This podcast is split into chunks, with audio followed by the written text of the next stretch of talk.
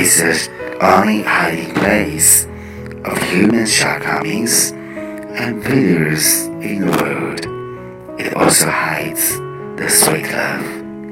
家是这个世界上唯一能隐藏人类缺点与失败的地方，它也隐藏着爱，甜蜜的爱。